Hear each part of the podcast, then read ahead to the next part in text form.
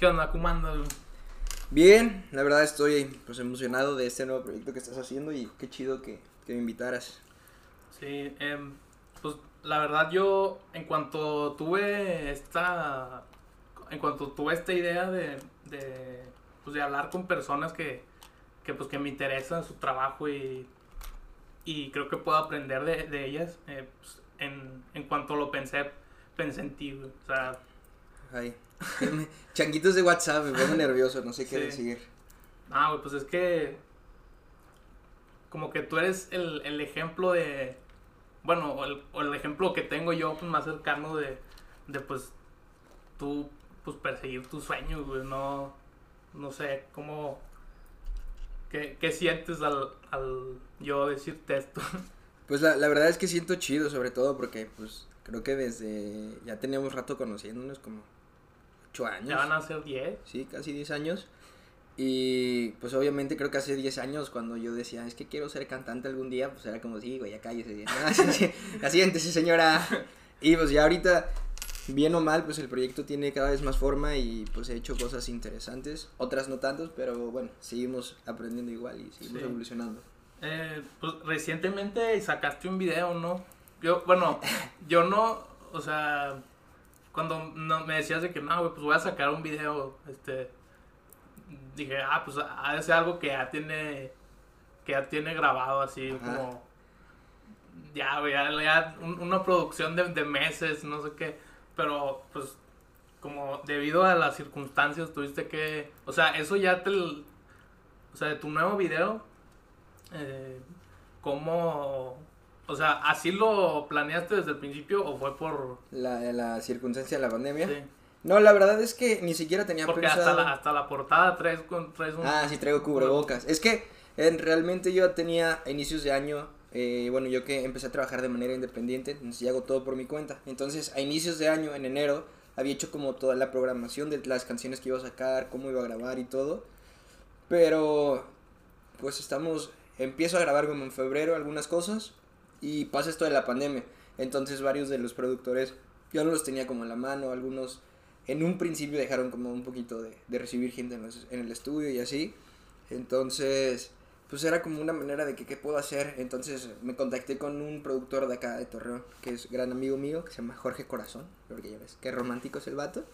Y pues le dije como, oye, ya tengo esta maqueta hecha, porque yo produzco en Uruguay, ya me la habían hecho los uruguayos, y quiero ir a grabar. Y metí la voz. Y vi que mucha gente empezó a sacar como material en esta pandemia, así de que un chingo de, de, de gente que hacía como ejercicio en su casa y que hacía manualidades y pues yo decía, es que qué pedo, es que yo no estoy haciendo nada importante de mi vida. O sea, sí estoy tratando de leer, sí estoy tratando de, de aprender en cursos y cosas así, pero pues al fin y al cabo yo hago música. Entonces no quería aventarme toda la cuarentena pues esperando hacer música. Y le hablé al, al productor que me recomendó una amiga de hecho, que es, bueno, no sé cómo se llama, pero le dicen Chamico, es uruguayo el vato. Y él hizo la, la maqueta de fuego y luego grabé en el estudio acá, le mandé la voz y pues la verdad es que tenía pensado hacer un video y hablé eh, como con diferentes personas que podía como meter porque quería hacer un video bien casual, como un video pues de que en pijama bailando con tu perro, bailando con tu gato. Y pues ya, al final quedó y fue un video como súper chistoso porque hablé, un buen, hablé con un buen de amigos y amigas, principalmente amigas, creo que tengo más mujeres en el video. Y pues la verdad es que muchas les daba pena, pero al fin y al cabo pues yo les decía como, pues güey, estamos en cuarentena, digo, no creo que te quita algo de tu tiempo, entonces ya pues la Sí. gente se animó y terminamos haciendo ahí un y el- pop. O sea, el, el, el concepto del video te, te ocurrió a ti sí, totalmente. Sí, sí, toda la idea es mía, desde como la edición estuvo un poquito involucrado y obviamente sí, pues ahora de, de que yo les pedía los videos de, eh, quiero este, esta parte de la canción, quiero cuánto tiempo Y, y si no, así. si no hubiera sido así como, como hubiera sido. sido. No sé, la verdad es que yo creo que hubiera sido en la calle, o sea, creo que hubiera sido, me hubiera ido, no sé, a la Plaza Mayor a bailar con señoras, o me hubiera ido al bosque a bailar, o sea, a ver, ahí en la zumba, o algo así, creo que hubiera estado también muy padre, pero pues, esta canción te digo que no estaba pensada ni siquiera a grabarse, o sea, la grabé por la cuarentena, entonces yo creo que si no hubiera sido la cuarentena, pues esta canción ni salía. O sea, ya, ya la tenías pensada, o sea, grabada. No, no, no. O sea, me la había mandado eh, uno de mis compositores, me la mandó en, dentro de una lista de canciones y yo escogí otra. Y pues dije, es que necesito una canción extra por la cuarentena. Y pues salió que me metí a la lista, chequé y dije, no, pues esta es la que puedo sacar. Y agarré esa y pues, empecé a dar. Pero en realidad la canción ni siquiera estaba pensada que, que la fuera a grabar ni nada por el estilo. Y cómo, o sea, ya viendo, pues esto ya es, tu, es como tu trabajo más reciente, o sea, viendo cómo, cómo empezaste, cómo es tu, em, o sea, como ves para atrás de que pedo, ¿no? Me acuerdo que, como cuando, o sea, cuando dijiste que, ya, voy a hacer, voy a hacer ya, ya voy a empezar a, cantar. La, la neta es que bueno, o sea, ¿cuándo dijiste que querías ser cantante y cuándo decidiste ya empezar? Bueno, yo creo que desde siempre dije que quería ser cantante, pero pues no sabía cómo. O sea, desde niño sí decía como, quiero ser artista, porque me acuerdo, o sea, yo quería actuar o quería cantar o quería hacer cualquier cosa de esas. Y desde niño empecé en el teatro musical, luego lo dejé y me metí mucho a los deportes y todo. Y luego, o sea, lo, más o menos. Me metí a los deportes, no dije que fuera bueno, ah, bueno. me metí a los deportes. Sí, sí. Y luego salió como un regreso, o sea, se dio la oportunidad de que regresara a la misma escuela de, de teatro musical.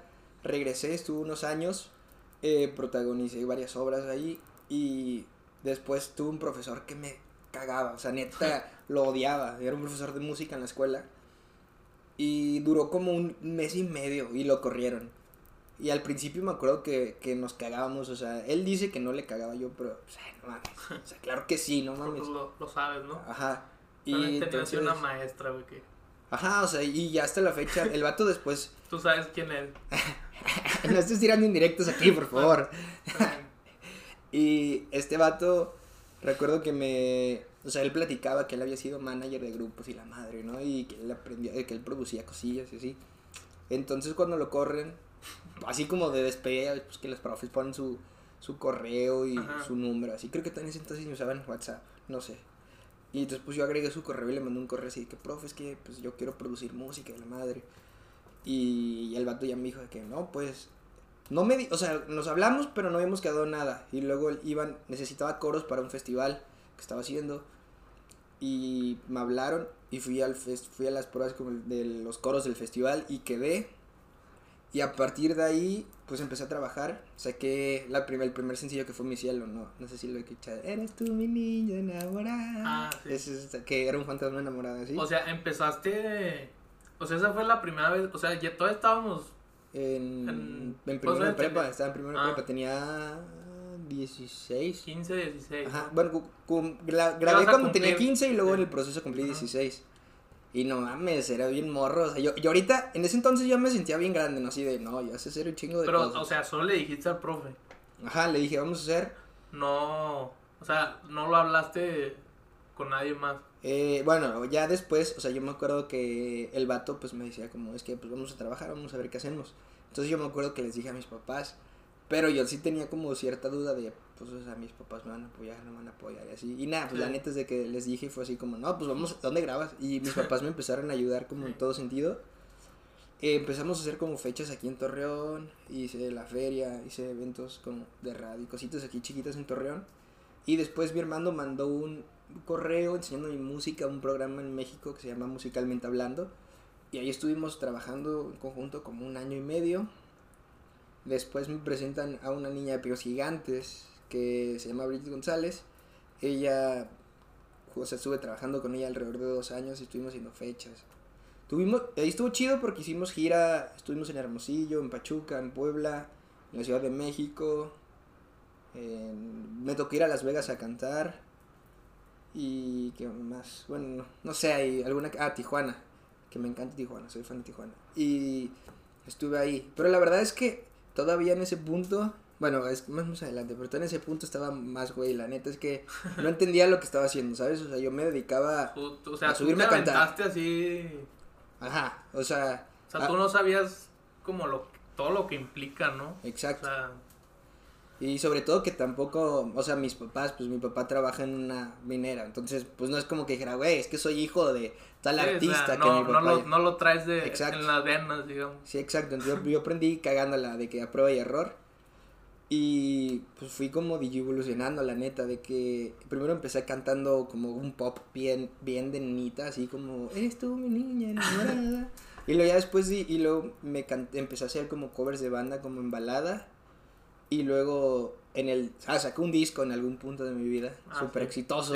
vendí, como, vendí como cero copias, súper exitoso. Y dentro del disco traía la del vestido rojo, que pues en realidad todas las canciones del disco eran 10 canciones. Y a todo el mundo le valió queso el disco. O sea, todos me decían, eh, está buena la del vestido rojo. O sea, esa canción es la chida. Esa canción es la que sirve. Era, era la única que, era tuya, ¿no? No, o sea, es una. Argentina, es como esa no, esa no Era... Ah, no, no, yo, pensé que esa. No, había la número 6 que era Déjame amarte, esa sí era mía, pero ah. nadie la peló. Ah, Qué triste. Es que la, la, del vestido sí sacaste un video, ¿no? Ajá, saqué Por eso. Sí. Por, eso tuvo más. Eh, y, pero igual. Sí, por eso te la comentaban más, ¿no? Pero sí, o sea, cañón, porque me acuerdo que toda la gente que, que tuvo disco me decían como, pues es que la neta yo solo escucho el vestido rojo, el vestido rojo es la buena y así, entonces eh, fue el primer intento que hice como de cumbia, era como cumbia pop todavía, pero todavía muy, muy verde el proyecto, o sea, todavía no, no le daba chido al, al cumbia pop, era como un pop así como medio folclórico. Y después de estar trabajando. Yo creo que las cosas se dan por sí solas y creo que sí tienes que tener, no creo que en la suerte, pero sí creo en el destino. Entonces, toda la historia comienza, bueno, una historia chida comienza porque va un amigo, no, el hijo de una amiga de mi mamá va a la Ciudad de México, porque yo ya estaba radicando en la Ciudad de México, a Expo Compositores, que es pues como el festival este de, pues donde van los autores y platican canciones y la madre. Entonces va este vato y yo no quería ir a esa cosa porque pues no creía en el proyecto. Y mi mamá me marca y me dice, oye, es que me habló mi amiga y pues es que va a ir su hijo y pues no conoce a nadie en la ciudad, no sabe ni qué pedo. Pues, o sea, dice que si no vas... Si eres su padrino. Ajá, yo dije, eh, pues es que esa madre. Aparte yo ya venía como con... O sea, como en un punto donde mi carrera no estaba pasando nada. O sea, estaba sacando alguno que otro cover, pero llevaba ya como 10 meses de inactividad. Me estaba... No podía sacar con mucho contenido y así. Y pues bueno, así como de ya para que mi mamá no me estuviera diciendo, pues ya terminé yendo a esa cosa, así de bueno, bueno, voy a ir. Y llegué y el primer día no vi a nadie, o sea, absolutamente a nadie. Ni, ni siquiera ese vato me lo topé, así de triste. Y, y luego ya estuvo chido porque al principio yo llegué, no sé cómo sean los autores o, o cómo es la imagen que tenga la gente en general de los compositores, pero yo llegué y eran puro señor, o sea, neta, yo llegué así de que pantalón roto, media nalga, gorra. Este tipo traía como un, una hoodie como que ibas a llegar con... Ajá, yo pensé que iba a llegar como con, expan o sea, con expansión acá, o sea, gente como súper extravagante. Y llegué y todos los compositores me veían bien feo, así de que... Porque era el típico señor de camisa de cuadros, con moñito y pantalón de vestir, de esos kaki de maestro. De esos que dicen que, sí, que están así. Que, están doblados, güey, ajá. Y, y zapatito de esos cuadrados. Entonces, llegué y pues nadie me hablaba, güey, en la pinche expo. Era como, ¿qué pedo? Entonces ya, yo me, me acuerdo que me llevé un cuaderno y me puse a apuntar como lo que estaban dando en la conferencia. Eh, ahí, dio, ahí dio una frase que creo que ha sido una de las frases más importantes de mi vida, que las dio Erika Ender, la compositora de Despacito. Mm. Dijo que eh, esta carrera es tuya y nadie la va a correr por ti. Entonces, creo que esa frase se me quedó así, me la, me la tatué en el corazón de por vida.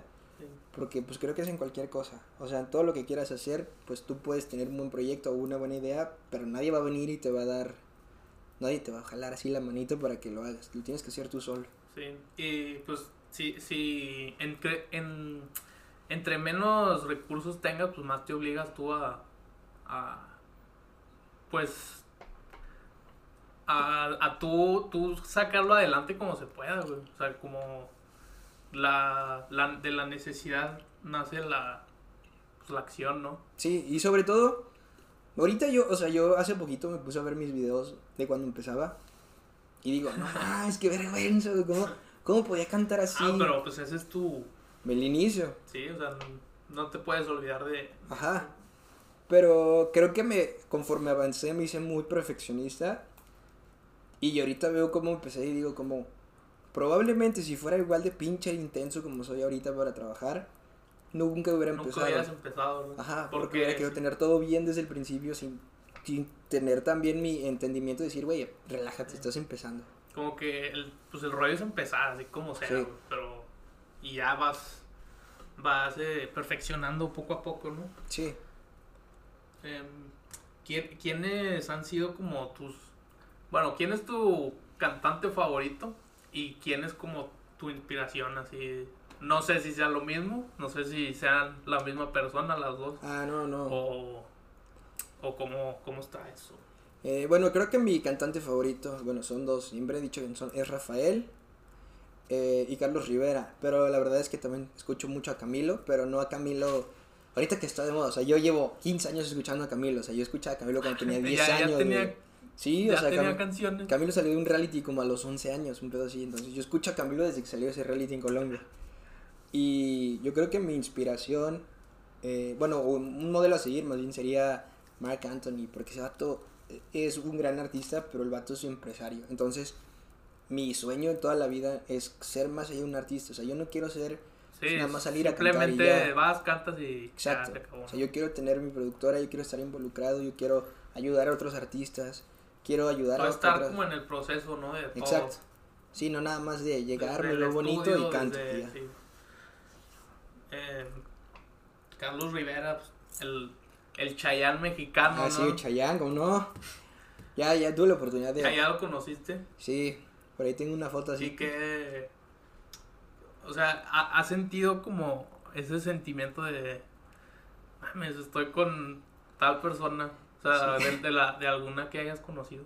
Eh, pues, de hecho, en el caso de Carlos Rivera, cuando lo conocí, no fue haciendo nada de música, o sea, fui al teatro con mis papás, yo tenía una semana de haber llegado a la Ciudad de México, y fuimos a un teatro que era el microteatro en ese entonces, y de repente estábamos formados en la fila, como a la cafetería, y se estaban tardando un chingo, y de repente hay un vato que voltea y le dice un compa así de que, güey, ¿vas a querer de que Indio Sol? Estaba delante de mí ese y voltea y era Carlos Rivera, entonces fue como, no mames, era Carlos Rivera.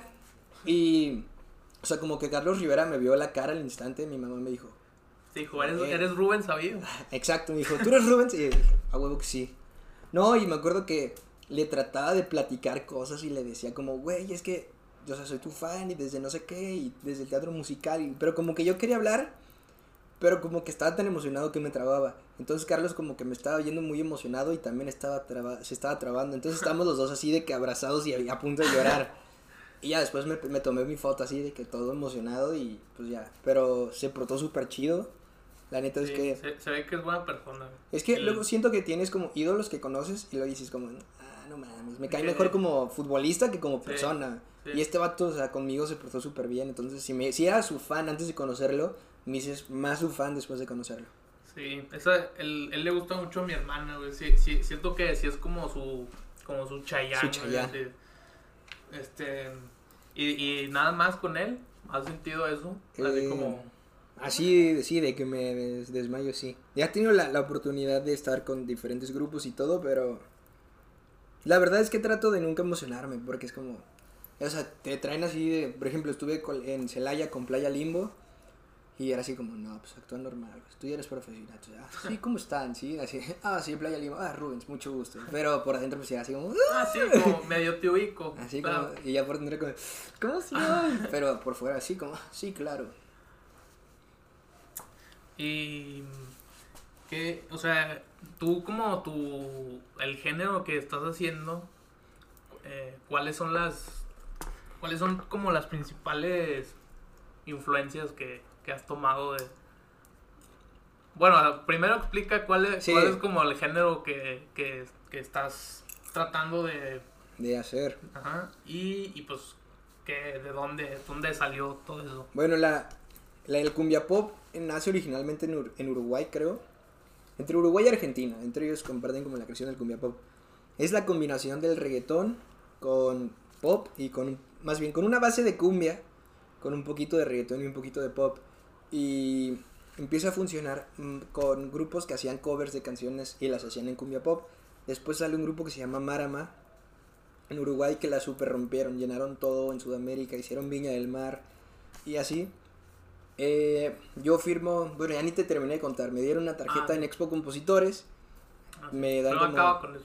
me- sí, porque va, está ligado. Entonces, me da la tarjeta de Pablo Espósito, que era un ganador de Grammy, que te escogía canciones y la madre. Yo le hablo a, su, a la página de Facebook y pues ya empiezo a trabajar con, con ellos, que eran que era Pablo y su socio, que eran dos argentinos.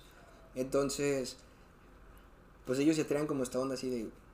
Llegué y pues me dijeron, no, vamos a hacerte como este pedo así de Mario Bautista, de Abraham Ajá. Mateo, o sea, como toda esta onda de reggaetón genérico que todo el mundo está haciendo. Y después de como, no sé, dos semanas me hablan y me dicen, oye, no, es que Pablo no dijo que, que tú tienes que cantar cumbia. ¿Has escuchado el cumbia pop? Y yo así de, no. y, y fue como, es que hay un género nuevo en Uruguay y en Argentina que se llama cumbia pop y le está yendo muy bien. Y ya me mandaron como links. Y desde entonces me hice como un adicto al cumbia pop, o sea, todo el día escucho cumbia pop. Me aprendí todos los grupos, todas las influencias, cómo se hace, qué es lo que llevan, las notas, o como que me clavé mucho en el cumbia pop. Y pues yo creo que para el género, actualmente eh, las principales influencias definitivamente es Marama y el vocalista que es Agustín Casanova. Y también creo que tengo mucha influencia de aquí, de la laguna de los chicos de barrio, porque pues al fin y al cabo crecí escuchando cumbia, crecí escuchando la cumbia rebajada. Y obviamente Los Ángeles Azules, que cualquier mexicano ha escuchado ¿Cómo te voy a olvidar? o 17 años. Eh, ellos hacen. eh, Ellos más bien. Cumbia tradicional. Cumbia, ¿no? Ajá, Pero, como tu- cumbia pues, tradicional. obviamente va, va evolucionando. ligado, ¿no? Sí, o sea, obviamente igual, chicos de barrio, pues aquí en Torreón. Para los que no conocen chicos de barrio, en Torreón son como Los Ángeles Azules, pero de Torreón. O sea, son el grupo más famoso y es cumbia rebajada. Pero entonces yo tengo la influencia en la cumbia rebajada porque pues, creciste escuchando todos esos grupos. Pero pues ya mi evolución sí fue ya como un poquito más de cumbia, o sea, como más de reggaetonero que, que de cumbia. Y tú, tú dices que no te. Bueno, que no eres muy fan del, del reggaetón, ¿no? O sea. No, o sea, a mí... O que eres. A ver, explica. Es que ya me habías contado, pero. Sí, sí. No. O sea, en mí en general, yo, o sea, en general yo escucho reggaetón todo el tiempo. Y me cae mal cuando la gente dice como, nah, es que cualquiera puede hacer reggaetón, porque al chile yo he intentado hacer reggaetón y no me queda chido. O conozco productores que han intentado hacer reggaetón y no les queda chido. Entonces, después la gente menosprecia de que, nada, pues que es que cualquiera puede hacer reggaetón y todo el mundo hace reggaetón.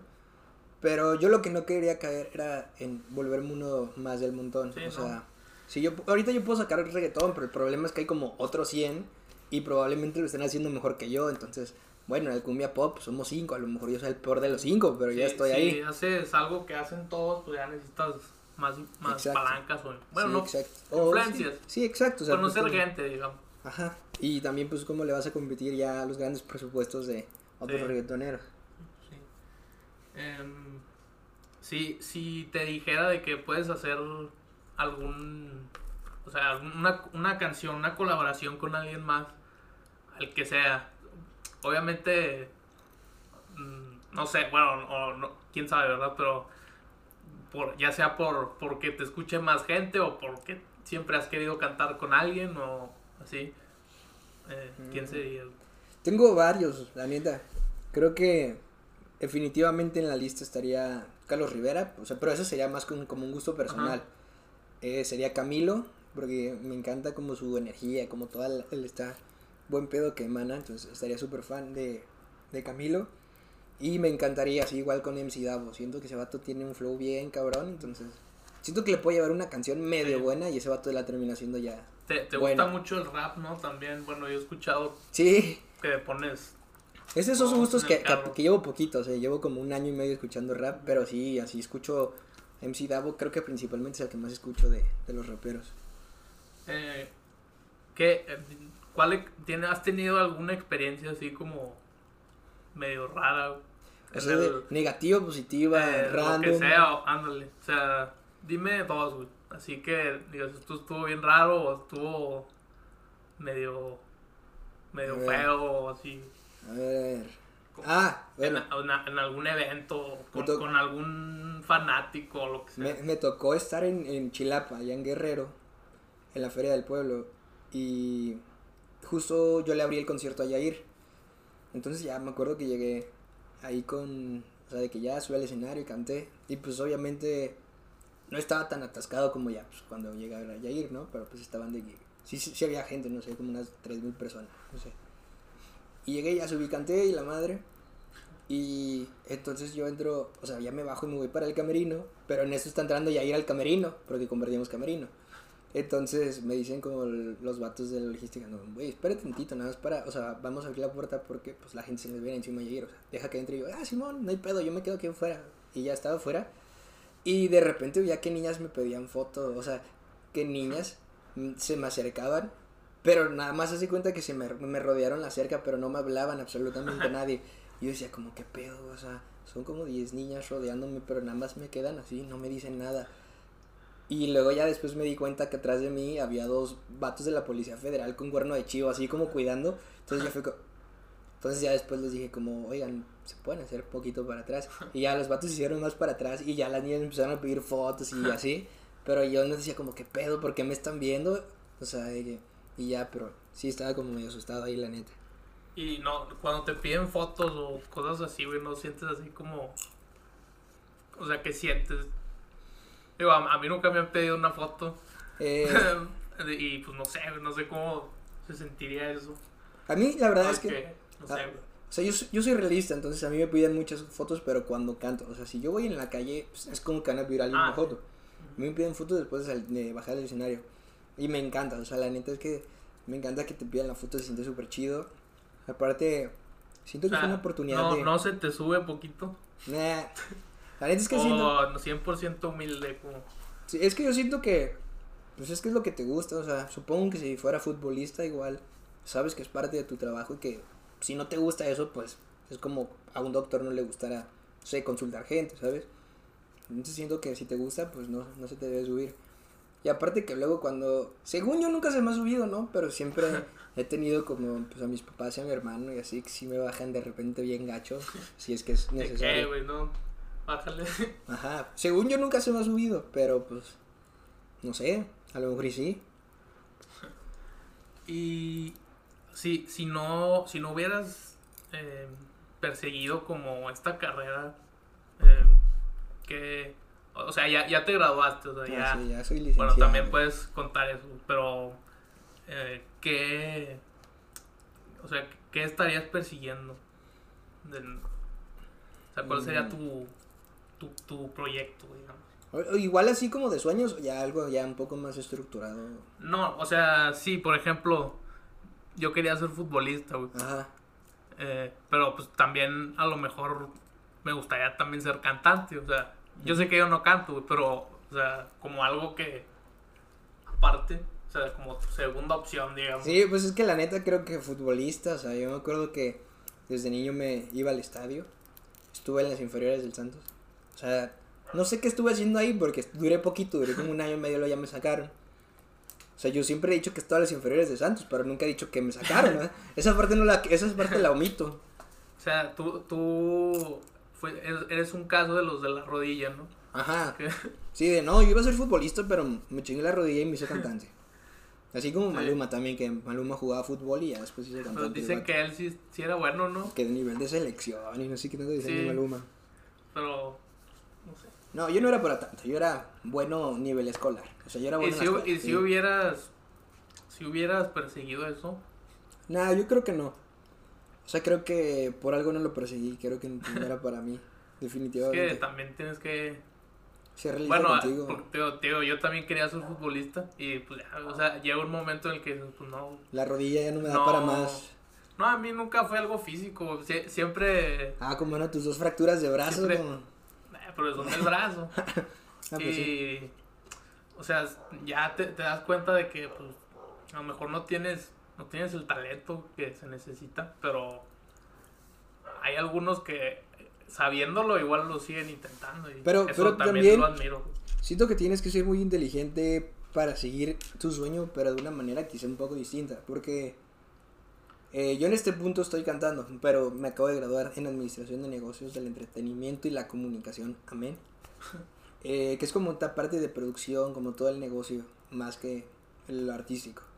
Entonces, pues yo también digo como, bueno, es que si no se da la música, pues yo quisiera ser manager de algún grupo y estar involucrado en el proceso y entender y aprender y producir y hacer.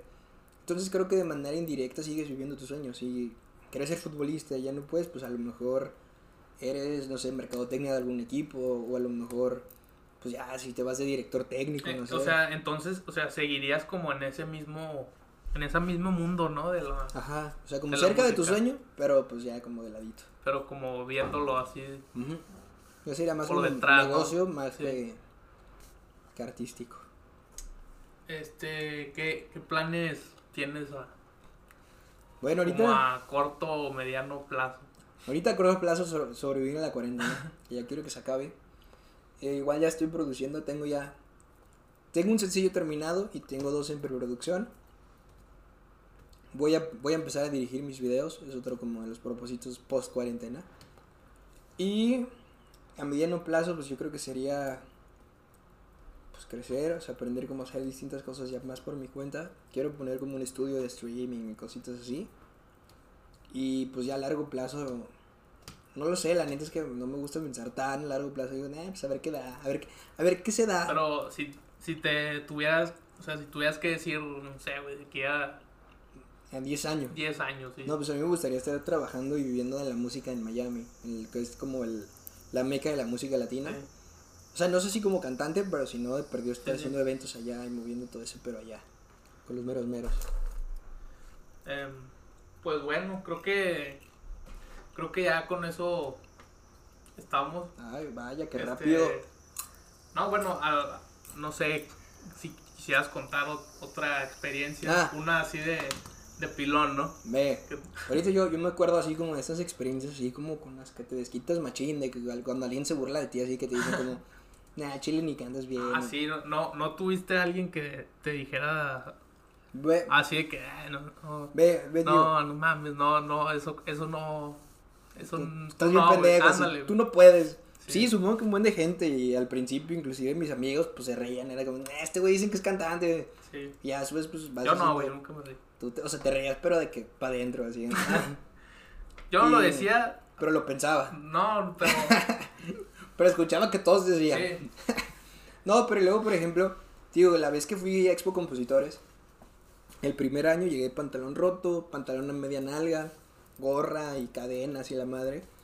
Y ningún compositor me dirigió la palabra, todo el mundo me veía así como de que, ay, güey, este vato informal, ¿no? Así como, nadie me dirigía la palabra. Empiezo a trabajar con Pablo eh, por medio de lo de la, de la, su editora. Y el año siguiente me invitan a que le escriba para el disco de Yair. Pero hacen como un evento mini, como una sesión dentro del Expo Compositores, en donde invitan a compositores que ganaron de que un sorteo ahí en el evento y compositores como consagrados que llevó la editora. A mí me invitaron como compositor consagrado de la editora para el disco Yair. Entonces escribimos ahí una canción y todo. Y lo chido fue de que un año antes los compositores neta así me veían como con cara de asco así de que qué pedo. Y ponle yo tenía 19 años, 20, 19. Y un año después, a los 20, yo estaba comiendo con Yair de que en el en Expo Compositores y con los vatos de la editora y todo. los que, los que te habían visto feo, ¿no? Ajá. No, no, no. Ellos no, o sea, como los otros. Y entonces toda la gente cuando yo Ah, sí. cuando yo llegaba así de que con gorra y todo, yo llegué Ajá. igual el año siguiente con gorra y me valía madre y me metí a comer con los o sea, con los editoras y los directivos y todo.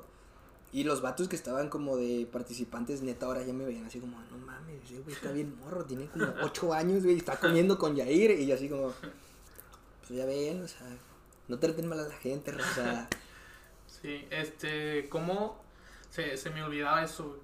También te iba a preguntar cómo, cómo es el proceso de, de el que tú sigues, no, no, no el que no el que enseñan de, de componer una canción y Ah. pensarla y producirla. eso. Bueno, la, la neta es que mi proceso de, de composición es bien raro porque ya he escrito con otros compositores y ellos sí son súper estructurados. Sí tienen como un inicio, un coro, precoro y van parte por parte. Yo agarro la guitarra, pongo a grabar el celular y tiro ideas con la guitarra, así como cinco minutos, así como tirando coros, tirando versos, tirando lo que fuera. Y si no me gusta, pues nada, borro y empiezo otra tiradera de ideas. Y si me gusta alguna idea, pues ya empiezo como, ah, no mames, esto puede funcionar de coro. Y empiezo como ya acomodarla y ya pues, le voy dando la estructura. Pero no es lo ideal. O sea, en realidad, todos los compositores que yo, que yo he escrito en colaboración, sí son muy así de... "Tien- tenemos tres tiempos para el verso, tres tiempos Sí. para el coro. Y a mí me vale madre y yo acentúo donde no debo de acentuar y cambio varias cosas. Porque yo siempre he pensado que la música es eso, o sea, la música no creo que sea estructurada, creo que pues, puedes innovar en cualquier sentido. Y luego pues ya de eso la producción, pues eh, haces, tienes que hacer la maqueta y luego ya se va con el productor para que ahora sí ya le den chido. Eh, ¿de, ¿De dónde sacas como, como más inspiración? De, de estar, bueno, o no. Bueno, es que muchos artistas dicen que pues, no puedes depender de la inspiración porque esa se va, se va y viene, la puedes tener un día y luego, luego no la tienes por un mes, ¿no? Eh, pero ¿de dónde obtienes como más inspiración de, de las cosas felices o como del- de, las cosas tristes? Eh, la verdad es que creo que en este punto de mi vida, como desde unos dos años, tres años, creo que escribo muchas canciones felices. Y más porque me cambié al cumbia, entonces pues no, no mames, no vas a estar cantando Sí. una cumbia deprimiéndote. Pero definitivamente yo creo que cuando empecé a componer mejor y que empecé a soltarme fue cuando me acababan de romper mi corazoncito. Ahí fue cuando neta, creo que sí entiendes sabes las canciones. Exacto. Entonces, entiendes las canciones, evolucionas y es que empiezas a escribir, escribir, escribir, porque lo tienes que sacar. Ya después, pues ya se te cambia tu, tu rumbo de la vida, entonces, pues a lo mejor ya dejas de sufrir cada vez menos en cada canción. y Pero yo creo que de las dos maneras. Creo, o sea, creo que me inspiro también en la parte negativa, en la parte positiva, y muchas veces, porque igual me ha pasado así, me ha pasado de que chavas me hablan y me dicen como, oye, este, pues, no sabía que sientes esto por mí, yo así, ¿de qué, güey? No, pues de las canciones, ¿no? Así. O sea, por ejemplo, cuando saqué Véndame un besito, o sea, que saqué Véndame un besito, que fue el primer sencillo en cumbia, eh, una chava que me había gustado así, de que hace como tres años, así que me dice como, sí, pues claro, es que la canción me la dedicaste, ¿verdad? Me escribiste a mí. Y luego igual hace poquito me enteré de que otra, eh, como cantante artista, me había dicho que yo le había escrito la canción a ella y la madre. Pero es que tengo un conflicto, güey, porque esa canción no la escribí yo. O sea, esa canción me la dieron dos compositores. Entonces yo decía como, no, pues, o sea, este... Es que, ¿cómo te explico De- que de- no depende, depende quién sea. Es, no, sí, sí, me... te la escribí a ti. exacto, pero... La que no te gustó tanto. Eso ah, no, es que la neta me la dieron. Ajá, pero... Pero, pues, no sé, la neta sí era como... Es que, ¿cómo les, cómo les explico que esas canciones no, pues, no es mía, ¿no? Esa canción es de otros compositores. Pero luego también ya, pues, andas enamorado y te avientas unos rolones acá de esos llegadores también, ¿cómo no? Sí, bueno, yo, yo no me los aviento, o sea, yo no, yo no escribo, yo no hago nada, pero sí, yo- o sea, sí, sí, yo siento que si yo me quisiera dedicar a esto, le sacaría más como a, a lo, A lo triste. a lo triste. Porque mu- muchas personas dicen eso, que, que, que pues cuando estás feliz, pues como que no, la, la, la- las, le- las letras y la música toda te parece bien, güey, todo es como eh, muy, muy X, pero cuando estás más... Es- que supongo que, Sí. supongo que es un No, proceso. cada- yo digo que cada quien es diferente, pero...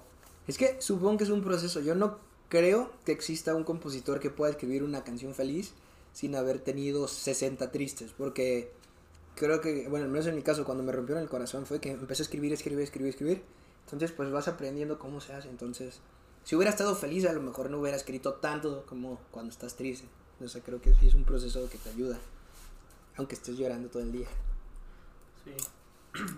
Bueno, em, creo que ya, ahora sí, no, a menos de que tengas algo más que decir, No, pues ya. yo, pues ya, Coman frutas y verduras. em, pues, tus, ¿dónde te podemos seguir? O, Ah, mis redes Ah. sociales. Estoy en YouTube como Yo Soy Rubens para que vayan a ver el nuevo sencillo que es Fuego. No sé cuándo vas a sacar esto, espero que ya tenga el otro sencillo. sí, Pero bueno, es- esta es Fuego, la que está en mi canal de YouTube. Estoy en Facebook como Yo Soy Rubens y en Instagram como Yo Soy Rubens y Rubens Música. Tengo dos. ah, sí, ¿Por ¿por qué? tienes dos? Ah, no? tengo, es que tengo dos. Uno porque le quiero hacer la mamá. Nada, porque uno pues es el que tengo desde ese... O sea, pues ya desde hace rato que subo como todo lo que estoy haciendo música. Y el otro estoy tratando de subir más mis pendejadas. O sea, quiero subir como de. Por ejemplo, estoy intentando pintar mi cuarto, pues, ah, ese pedo lo puedo subir ahí. Ah, ok.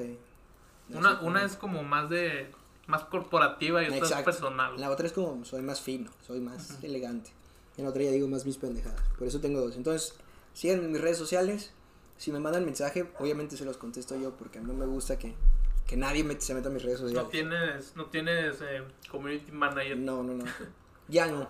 Llegué a ah, tienda, ah, pero ya no. Sí, No, no, no, pues allá de los de la agencia. Em, bueno, creo que eso es todo. Em, muchas gracias. No, gracias por la invitación. Este, nos vemos. Hasta la próxima.